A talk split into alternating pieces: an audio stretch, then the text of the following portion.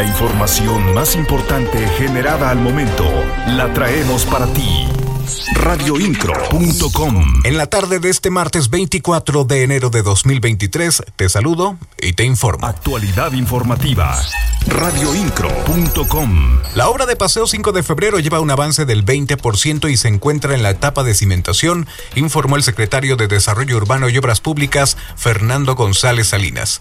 Detalló que se trabaja en la colocación de pilas de cimentación, que son las bases de soporte de los puentes superiores y pasos inferiores del proyecto. Refirió que de las 5.000 que se tienen contempladas, la mitad ya han sido colocadas. Recordó que en Paseo 5 de febrero trabajan más de 1.500 personas en todos los frentes y una característica que disminuye la presencia de personal en los cerca de 6 kilómetros de construcción en ambos sentidos es que se trata de una obra de maquinaria principalmente. Siempre estarás informado con radioincro.com. Y en otras cosas, pero sobre el mismo tema, el secretario de Desarrollo Urbano y Obras Públicas, Fernando González Salinas, dio a conocer que ya iniciaron los trabajos para la construcción del carril confinado para el transporte público en la avenida 5 de febrero. En este sentido, señaló que se instalarán siete estaciones del transporte colectivo a lo largo de 5.7 kilómetros, las cuales estarán localizadas a la altura de Zaragoza, Tlacote, la Universidad Autónoma de Querétaro, Avenida Universidad, Nestlé, Mave y en La Obrera. Las noticias de Querétaro están en radioincro.com.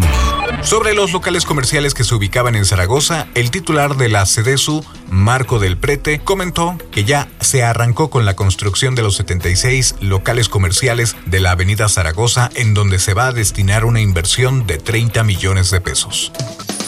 Radioincro.com, el medio en que puedes confiar. La secretaria de Gobierno del Estado, Guadalupe Murguía Gutiérrez, indicó que existe la disposición de que los comerciantes y restauranteros de Querétaro acaten la ley antitabaco. Dijo desconocer si hay amparos en la entidad en contra de las nuevas disposiciones de salud que se buscan aplicar en esta materia. La funcionaria estatal agregó que siempre hay apertura para escuchar a las personas o agrupaciones que estén en contra de nuevas disposiciones locales o a nivel nacional radioincro.com. El presidente municipal de Querétaro, Luis Nava, reiteró el compromiso de su administración para hacer la diferencia con espacios seguros, por lo que dio a conocer la convocatoria que va enfocada a apoyar a las estancias infantiles, en donde se les dará un monto mensual de 5 mil pesos. Podemos recordar la importancia de este derecho humano que garantiza la formación socioemocional, académica y cultural de nuestras niñas y niños en el municipio de Querétaro seguimos haciendo la diferencia implementando programas que brindan acceso a la educación de las niñas y niños más desfavorecidos de la capital. Lo hemos hecho desde tres ámbitos, apoyando a las estancias infantiles para que sigan brindando este servicio a un costo accesible para las familias. Por otro lado, creando los centros BOTSI para que las hijas e hijos de papás o mamás trabajadoras puedan desarrollarse en un espacio seguro mientras ellos trabajan. Y además creciendo a 10 los preescolares a cargo del DIF municipal ubicado en las zonas o zonas que más lo necesitan radioincro.com. El titular de la Coordinación de Protección Civil del municipio del Marqués, Alejandro Vázquez Mellado, hizo un llamado a la población a implementar diversas medidas para evitar conatos de incendios que se suscitan durante la época invernal.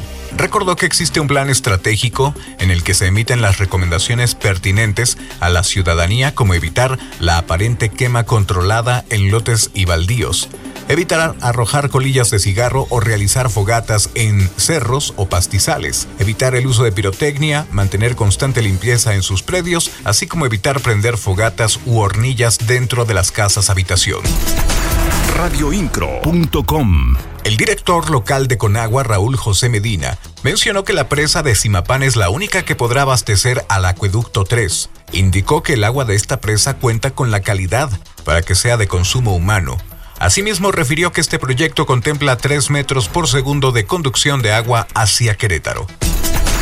Radioincro.com. La presidenta municipal de Ezequiel Montes, Lupita Pérez Montes, dio a conocer que ya se analizan perfiles para designar al nuevo titular del órgano interno de control, Esto debido a que fue separada de su cargo al anterior titular luego de que fuera detenida en el municipio de Cadereyta por agredir a elementos policiales de aquella demarcación radioincro.com. La secretaria de Gobierno del Estado, Guadalupe Murguía Gutiérrez, indicó que existe la disposición de que los comerciantes y restauranteros de Querétaro acaten la ley antitabaco. Dijo desconocer si hay amparos en la entidad en contra de las nuevas disposiciones de salud que se buscan aplicar en esta materia. La funcionaria estatal agregó que siempre hay apertura para escuchar a las personas o agrupaciones que estén en contra de nuevas disposiciones locales o a nivel nacional radioincro.com, el medio en que puedes confiar.